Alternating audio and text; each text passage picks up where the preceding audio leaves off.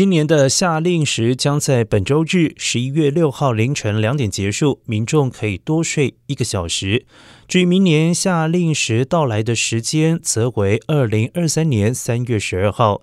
虽然近年来一直有民众呼吁将夏令时制永久化，这样人们就不必。每年倒两次时差。去年，佛罗里达州共和党参议员卢比欧提出阳光保护法案，而该法案已经在三月在参议院获得一致通过，正在等待众议院的意见。